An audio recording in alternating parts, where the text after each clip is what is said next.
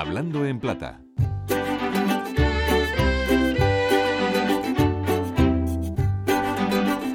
La palabra de hoy, ultimátum, es una palabra que ha conservado su forma latina. Es esta forma la que presta este término un poco más si cabe de categoría, porque un ultimátum es un ultimátum.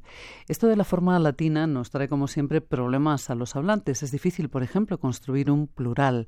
La Academia propuso una forma castellanizada, ultimato, para evitar, entre otros, este problema, de manera que el plural de ultimato en nuestro idioma es ultimatos. El ultimato y el y los ultimatos han tenido menos fortuna que la forma latina, ultimatum.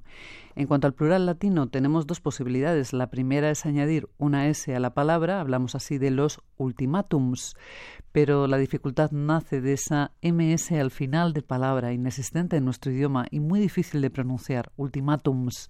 La otra posibilidad es dejar la palabra en singular y poner en plural el artículo los ultimatum. Esta segunda posibilidad es la más frecuente.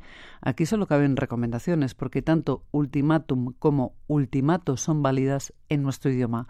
Por lo que se refiere al significado de ultimatum, bueno, es palabra que no deja lugar a ninguna duda, es la última oportunidad, por eso conviene medirse mucho al usar esta palabra, no digamos que después de varios ultimátum acabó marchándose, digamos que fueron varias las advertencias y solo uno el ultimátum. Y tampoco digamos fue el último ultimátum, todo ultimátum es último, no hace falta repetirlo. Y es palabra además que no admite grados, que es o no es. Así que no digamos fue un ultimátum muy definitivo. ¿Es o no es? Es un ultimátum. Hablando en plata, Amelia Fernández, Radio 5 Todo Noticias.